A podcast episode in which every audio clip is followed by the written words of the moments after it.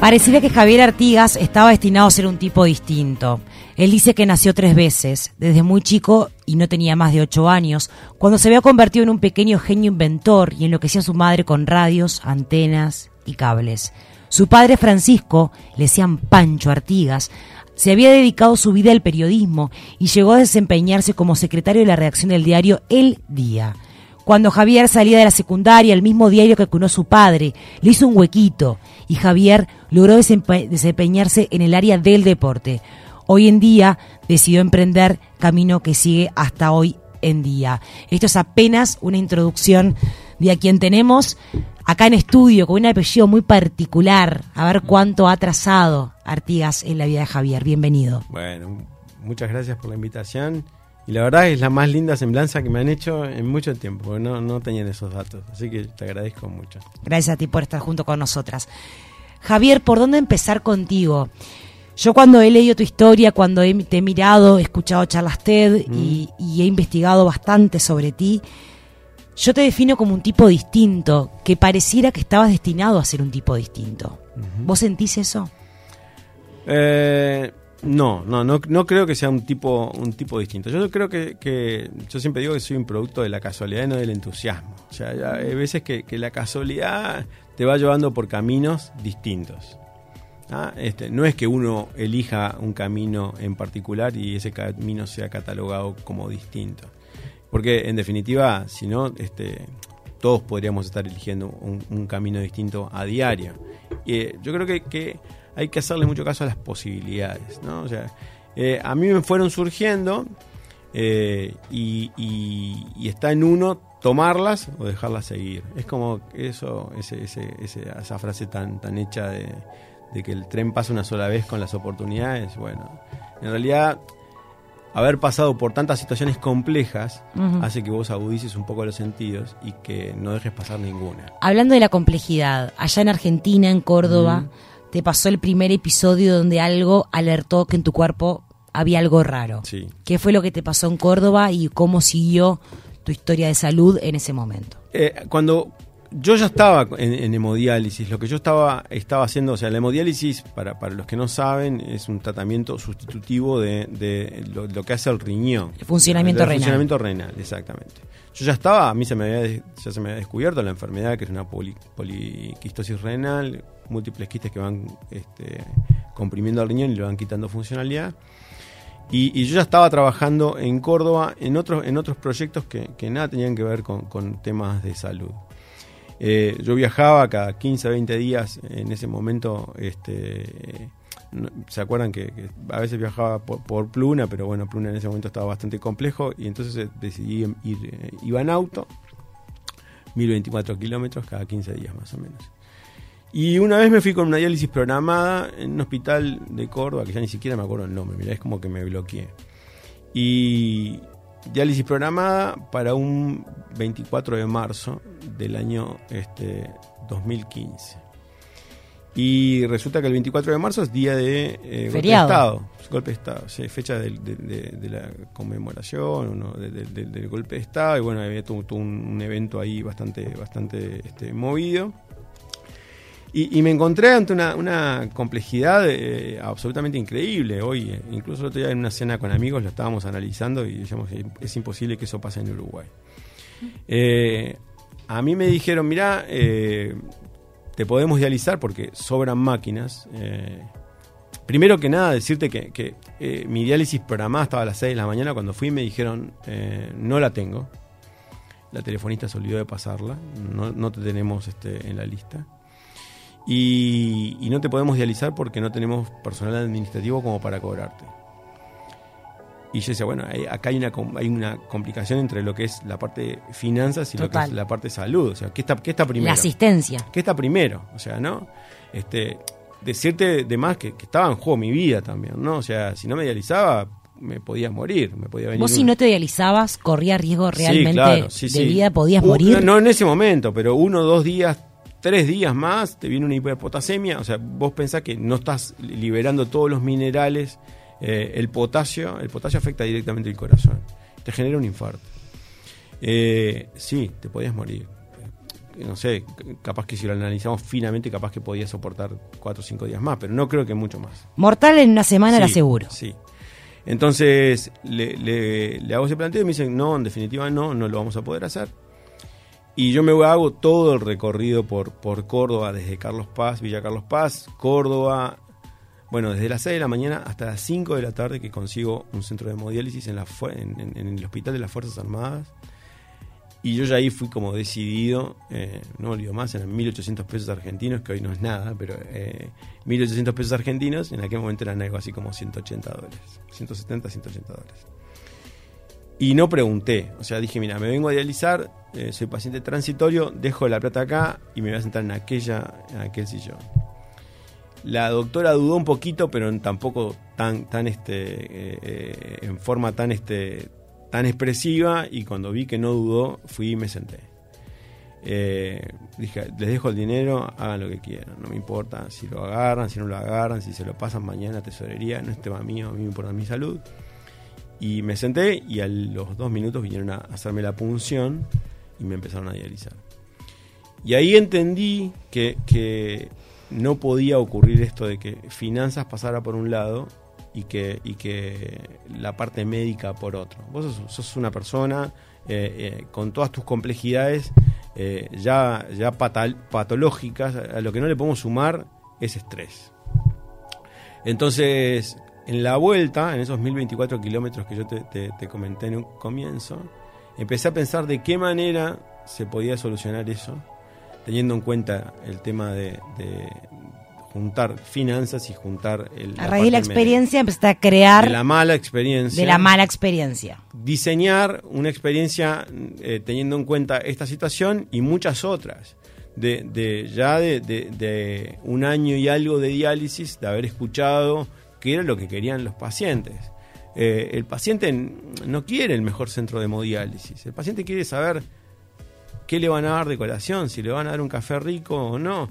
Este, si hablabas con médicos, el médico te decía, no, mira, nosotros tenemos la mejor planta de tratamiento de agua, el mejor sillón. Y al paciente no le importa eso. No, capaz que el sillón sí porque es un tema de comodidad, porque vas a pasar cuatro horas sentado en... ¿Son cuatro horas? Cuatro horas tres veces por semana. Eh, yo las tengo contadas, son 1824 horas que pasé en diálisis. ¿Hoy seguís eh, en ese tratamiento? No, no, no, no. O sea, una vez que, vos te trasplantás, yo me trasplanté en el 2017, ahí eh, el, riñón que te trasplantan es el que comienza a un solo riñón, empieza a hacer toda la actividad de eh, quitarte minerales y, todo lo demás que, que antes cumplían dos riñones propios, digamos, ¿no? Javier, tu vida está plagada de historias, estamos hablando ya 2017, lo que fue el trasplante y demás, pero vayamos unos años anterior, en el 2015, cuando mm. decides alquilar parte de tu casa y llega este argentino mm. en busca de hospedarse, de pasar unos días acá y la situación cambia. De hecho se llamó el mejor infarto de mi vida mm. y así él lo tituló y bueno, y ha hecho este hasta humor con, con eso. Sí. Eh, a ver, cuando, a mí me, cuando descubre, yo descubro mi patología. Primero yo y, luego yo estaba trabajando para una compañía española, viajaba una vez por mes a Madrid, voy y les digo me pasa esto. Eh, eh, primero que me, voy a comenzar a dializar, ellos lo, aceptaron, pero este, cuando, cuando les cuento que, se está grabando la situación y que bueno, no la estoy pasando demasiado bien y que no tengo tanta energía, eh, ellos me quitan una parte, yo era director para América Latina y África, me quitan África. Eh, pero cuando voy nuevamente a plantearles que, bueno, la energía no me estaba dando para tanto, eh, ellos me dicen, tranquilo, no tengas, este, no tengas ningún tipo de inconveniente. Hacía bastantes años, siete años que venía trabajando con ellos. Quédate tranquilos, no, vas a, va a estar todo bien, preocúpate por tu salud, bueno, esas cosas que a veces se dicen políticamente, son políticamente correctas. Cuando me tomo el vuelo, los vuelos de Madrid salen de noche, llegas de mañana acá. Cuando llego acá, prendo el teléfono y tenía el despido. Mm. Este, y, ahí es otra problemática, ¿no? O sea, porque me quedé con una enfermedad, eh, este, con todo lo que eso acarrea, porque yo siempre digo que, y seguramente lo habrás escuchado en alguna de las charlas que, he dado, eh, enfermo viene de infirmus, que es no firme. Y cuando vos estás enfermo, no estás firme en un montón de cosas. No tenés salud, no estás firme en salud, pero no estás firme en trabajo, de hecho me echaron. No estás firme eh, en amigos, porque la gran mayoría de los amigos desaparecen. No estás firme en introspección, no estás firme en retrospección, no estás firme en proyección. Y además tenés una patología. Entonces, tu mundo es muchísimo más complejo. ¿Qué te pasó, Javier, puntualmente cuando te echaron, cuando prendiste el teléfono y viste que tenías el despido y tenías toda esa realidad Ah, encima te, tuyo? Se te viene, se te viene el mundo abajo. Se te viene el mundo abajo. Porque, porque ¿Te deprimiste? ¿Tenías hijos? Mencioname un poco cómo era tu Sí, no, no, no. Yo, yo tengo cuatro hijos. Tengo cuatro hijos. En esa época ya ya estaban en el Eh, liceo. No, no, no, estamos hablando, eh, yo tengo 15 años atrás, o sea, en realidad, a ver, sí, estaban en el, en el secundario, estaban en el liceo, pero, pero, en realidad, a ver, este, viste que a veces, este, eh, esa frase también conocida que dice, el hombre hace al hombre, yo creo que también en el caso de los hombres, el trabajo hace al hombre también. Este, y, y hay veces que yo entiendo que la mujer eh, lo lleva de una manera absolutamente distinta por esa cosa que, que se pueden empoderar, pero al hombre le cuesta muchísimo más. Muchísimo más. Un despido eh, pega el Pega triple en el triple. Sí, claro. Y, Sí, y- sí, sí. y- y- y esto que vos decís de la depresión y todo lo demás, te pega. Te pega este, porque te encontrás frente a una situación a la que no sabes cómo, cómo ponerle el cuerpo. No, y qué de todo arrancar a atender, Javier. La enfermedad, sin laburo, los hijos, la casa, tu mujer. Sí, todo, todo. ¿Por todo. dónde empezar? Bueno, eh, en parte también no está firme en la pareja, también, ¿no? O sea, estás, no está firme en, en absolutamente nada. Eh, y, y- pero a, a mí me sirvió esto que vos dijiste al comienzo de la, la tercera, de, de como que nací tres veces. Cuando yo en- en- entré en hemodiálisis tenía horas para mí. Esas 1824 horas fueron para mí también, ¿viste? Fueron como para hacer una introspección y decir, para, a ver, ¿quién soy en definitiva? ¿Por qué estoy haciendo como que, que no me estoy preocupando por mí, me estoy preocupando por la imagen que estoy dando para afuera Mm. también, ¿no? Este, y, lo único seguro, y es que yo lo tengo como muy clarito, eh, y que van a ser cosas a perpetuidad, es que, es que soy hijo, soy hermano, soy padre, así, en esa cronología. Este, soy enfermo y, y- es lo único que me va a llevar para toda la vida. El resto lo puedo modificar absolutamente todo. Pero si no aceptas eso, este, como que tenés esas herramientas este, y que tenés ese cobijo eh, en tu entorno, es lo que es lo, lo principal y es lo que te ayuda a poder salir adelante. ¿Te preguntaste por qué cuando hablaste de aceptación? ¿Por qué a mí? Es, es- es una locura. ¿Por qué no a vos? ¿Por qué no? ¿Quién soy yo? Soy uno como cualquiera. Le puede, le puede tocar a, a- a- Si te pones a hacer el listado de cuántas personas trasplantadas renales hay, hay este, desde conocidos hasta personas desconocidas. O sea, eh, esa pregunta es- sería como una pregunta como muy, muy egoísta. Es decir, ¿y ¿Por qué a mí y, no a otro? Algo Ah, gracias, gracias, que me tocó a mí, que estaba como empoderado y, y podía y podía salir y no le tocó a mi hija, por ejemplo. Que mm, si bien mi hija tiene la, la enfermedad, tiene 26 años eh, y todavía no entró en hemodiálisis. Y tiene todavía un proceso bastante importante. ¿Te preocupa eso? Sí, claro que sí. ¿Te angustia? Me angustia. Y, y- y me angustia más también este, que mi padre no tuvo la posibilidad que tuve yo de entrar en hemodiálisis. Mi padre se murió a los 48 años. Eh, sin pasar por hemodiálisis, sin ser diagnosticado.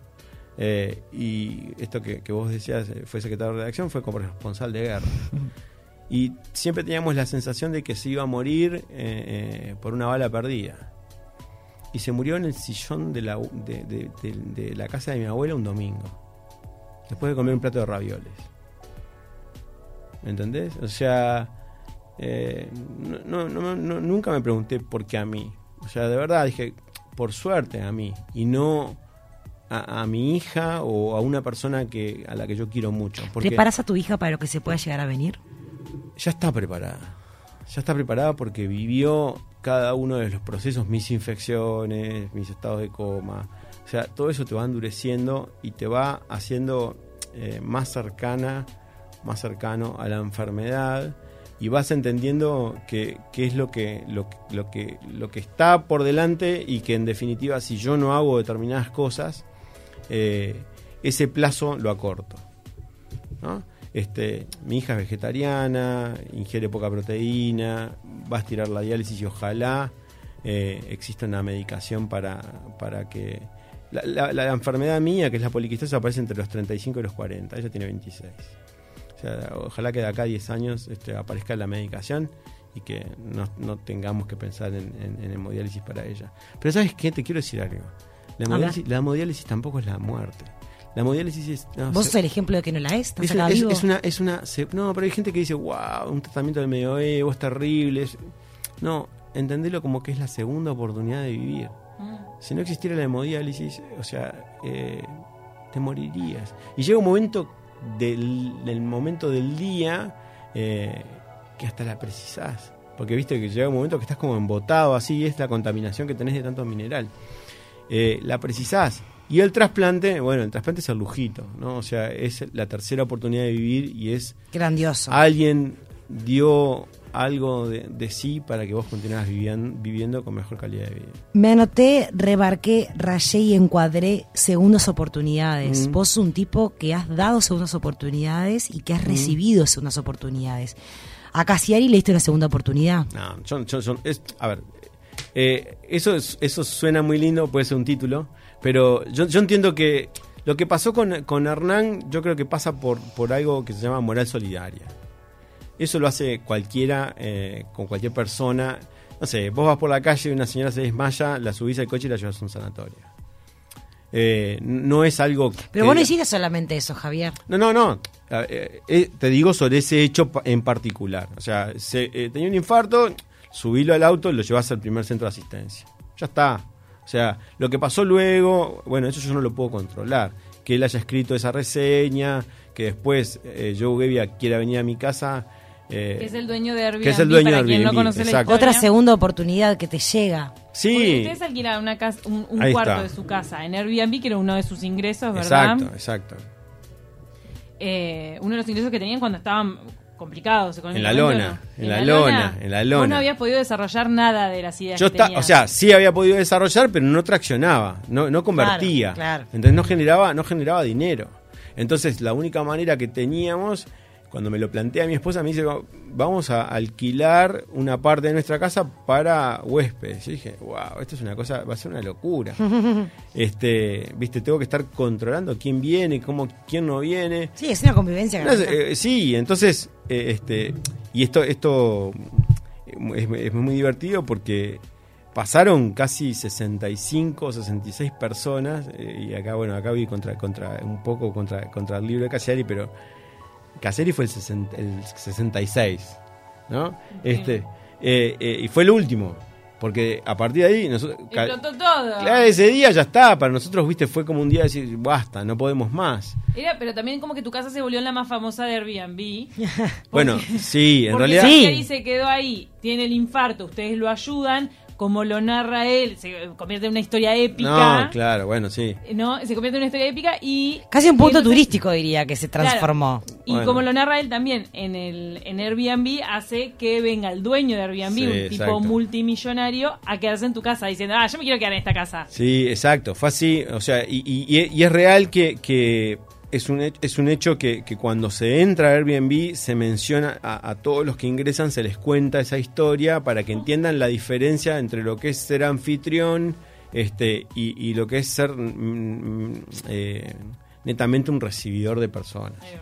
este, que es muy diferente. O sea, para mí, y eso también yo me sirvió mucho para, para modelar eh, Connectus, ¿no? Este, pero es así, cuando nosotros nos quedamos sin un mango, pero literal, no sabemos si la semana que viene íbamos a comer. Este, la casa embargada, bueno, un millón de, de problemas. Eh, termina lo de Hernán, eso, eh, lo de Hernán aconteció un 6 de diciembre del 2015, él se termina de ir el 15 de diciembre más o menos de mi casa.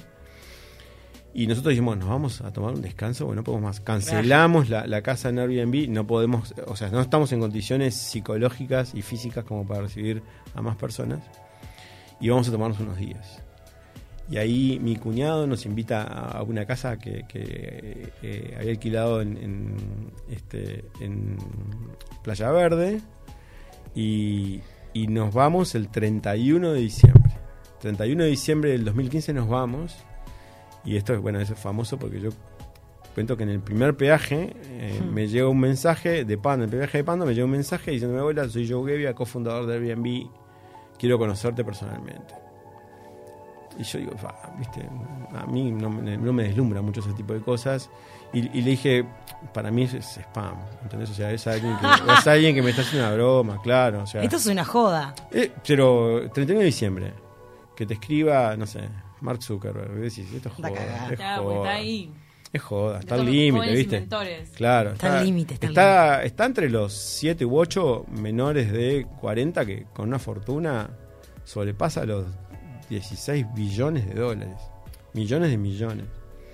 Este, y, y yo le, le pasé el teléfono a mi esposa y dije, ah, contestale vos, yo no le voy a contestar a esta persona. Hasta en eso, ¿viste? O sea, a veces podía haber pasado la oportunidad, la podía haber pasado. Pero dije, contestale vos, yo no le voy a contestar. Eh, ella le contesta, le dice, obvio, sí, claro que sí, eh, cuando usted quiera, venga. Y por esas cosas que tenemos los uruguayos, que viste que, que, que lo, lo postergamos y bueno, cuando quiera, yo qué sé. Pero uno se, se, se imagina, Es la típica, cuando quieras hacemos un asado. claro, pero te imaginas qué va a pasar dentro de tres semanas, Claro, un mes. un mes, mínimo. claro, lo mínimo. Y en el peaje de Solís escribe de vuelta y dice, acabo de conseguir un vuelo, salgo para allá. Con quien, como quien dice, me tomo un taxi y llego del Prado al, al centro. Y ahí, bueno, nos mató las vacaciones. ¿Viste? O sea, lo- lo- los días de descanso nos los mató. Tuvimos que volver, 6 de la mañana, eh, sin haber disfrutado el, el 31, eh, volví con todo el conflicto que generaba recibir un billonario, ¿viste? Y vos te haces, viste, que el imaginario popular es como, ¿cómo vendrá este tipo? ¿Qué vendrá? ¿Vendrá rodeado de no sé, Totalmente. 13 fábula. guardaespaldas? Claro, viste, una cosa como muy loca. Y de repente él se adelantó en la hora y llega en un taxi, con todo lo complejo que es conseguir un taxi en el aeropuerto, no me preguntes cómo lo consiguió. Este, y, y se baja con un sombrerito de paja todo roto, una bermudita, unos championcitos y, y unos soquetes, ¿viste? Y vos decís, pa, este no puede ser el, el billonario. No, yo dije, chau, eh, tengo que entregar todos los otros órganos. O sea, me viene a robar todo lo otro que queda. Eh, y, y bueno, ¿viste? Y ahí fue como, ¿qué hacemos? ¿Le, le deja- le damos entrada? ¿No le damos entrada? Y bueno, sí, tal. Le dejamos pasar y ahí nos dimos cuenta de realmente, eh, no solamente el formato que, tiene, que tienen esas personas que vos pensás que están absolutamente despegadas y que a veces lo están, eh, de los que somos normalitos, ¿no? Este, el tipo empezó como un inquisidor, ¿viste? ¿Qué grupo de sangre tenés vos? O sea, eh, ¿qué grupo de sangre tiene Casiari? Eh, ¿Cómo fue el trayecto? ¿En cuántos minutos? Y todo tomaba nota, todo tomaba nota. Y después, claro, después entendimos por qué era, porque venía una charla TED en, en Vancouver y él iba a contar esa historia como, como un refuerzo de, de Airbnb frente a HomeAway, que era la, la competencia. La historia le vino... eh, al pelo. Claro, y a, y a nosotros, a todos nosotros también. Y en, y en ese intercambio, él quedándose en tu casa, en un momento sale eh, la idea tuya, Sí, digamos. exacto. No, la idea mía ya estaba, eh, ya estaba plasmada, había Ya salido, existía. había salido el 15 de agosto del 2015, ya había ganado un premio del MIT, pero no generaba un peso. Teníamos dos pacientes, tres. Eh, igual la luchábamos, ¿viste? Eh, pero él se quedó 10 días en casa con todo lo que eso eh, Implica. implica, sí, este, no era una cosa que, wow, qué maravilloso. ¿Qué Este, hacen? ¿Buena pizza con mozzarella? Sí, viste una cosa. No, pero era muy sencillo. O sea, es una Sí, cosa, ya como me lo un tipo- pintás como un cayó tipo vestido. muy particular, un tipo muy especial, andaba en medias por casa, un tipo muy sencillo.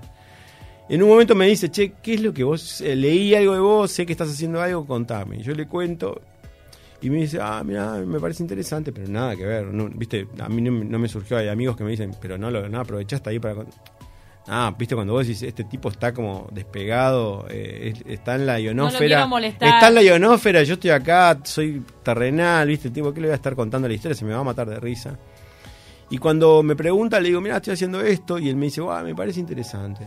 Este, déjame ver algunas cosas y te, y te, y te hablo en un par de días. Te hablo en un par de días como viste, estaba, en casa, o sea. Y, y ahí este, es que a los tres o cuatro días me llama y me dice, eh, quiero hablar contigo.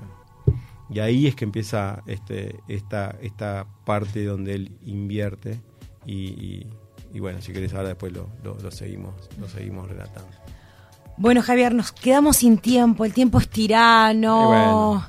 Gracias por Un estar con capítulo nosotros. 2 vamos a tener que tener. ¿Podemos tener un capítulo 2, producción? Sí, me están confirmando que otro día hacemos otra otra Pero, segunda pero round. cortito el titular. Ti- ¿Invirtió él y a cuántos pacientes llegaste? Y mirá, estábamos en tres y hoy tenemos 162 mil en 150 Impresionante. países. Sí, y ahora estoy vendiendo. O sea que, que en realidad... Sí, eh, pero pensá que de, de lo increíble que, que para nosotros fue invertir 1.700 dólares con todo el sufrimiento que eso significó. Y el riesgo. El riesgo, o sea, deja, podíamos dejar de comer. O sea, eh, ¿Cuánto te entró ese día en la cuenta? cuando, cuando qué? Cuando, cuando, Cuando él te puso el multimillonario. No, no, no, eso, eso son, eso son cifras que no se pueden contar. Pero, pero en realidad entró mucho dinero para llevar a la plataforma a 8.500 centros, teníamos tres, 8.500 centros, 150 países, estábamos solamente Argentina, Brasil y Uruguay, y 162.000 pacientes. O sea... En campaña. Actualmente activos. Sí, sí, sí. wow, sí, increíble. sí, sí. Ellos son los que usan esto para facilitar Ellos la usan vida. la, usan la plataforma para poder viajar y se cambia un poco el paradigma, ¿viste? En vez de decir, bueno, eh, en definitiva voy a un centro y además veo que hay cerca, hoy te erigen, los pacientes te llaman y te dicen quiero ir a Aruba, porque el centro ya lo tengo, este, Claro. lo tengo controlado. Y la gente se mueve por todo el mundo y eso es lo fabuloso. Nos tenemos que ir volando a la tanda. Última pregunta y sé breve, por favor. ¿Sos un tipo feliz? Y tenés que decirme, de- depende, es como el éxito, depende de qué es la felicidad, ¿viste? Yo siempre digo, en, en- hay, San Agustín ha- hace una, una pregunta en relación a- al tiempo. ¿Qué es el tiempo? Dice, yo sé qué es el tiempo, pero si me pedís que te lo explique, no te lo podría explicar. Esto es la felicidad, es lo mismo. Para mí la felicidad puede ser una cosa, para vos seguramente es otra. Yo tengo un tercer riñón y me da vida, y estar acá ya me hace ser feliz. Este, entonces, mi, mi- mi noción o mi base sobre la felicidad es bastante cortita quizás para otro.